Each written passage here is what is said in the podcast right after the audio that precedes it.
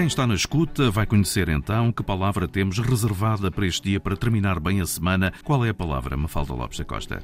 A palavra é contrato ou seja, o acordo pelo qual duas ou mais pessoas se obrigam a cumprir vários pontos estabelecidos por esse acordo, que pode incluir desde a cedência de poderes ou observância de certas obrigações, e um contrato é também um documento que estabelece um acordo, esse acordo, e também uma promessa que é aceite ou uma combinação, um ajuste. A palavra contrato vem do latim e em Roma dizia-se contractus para referir um acordo, uma concordância. Ora, contrato é o particípio passado do verbo contraere, que significa trazer em conjunto, de conjunto, mais traere, que significava puxar, arrastar.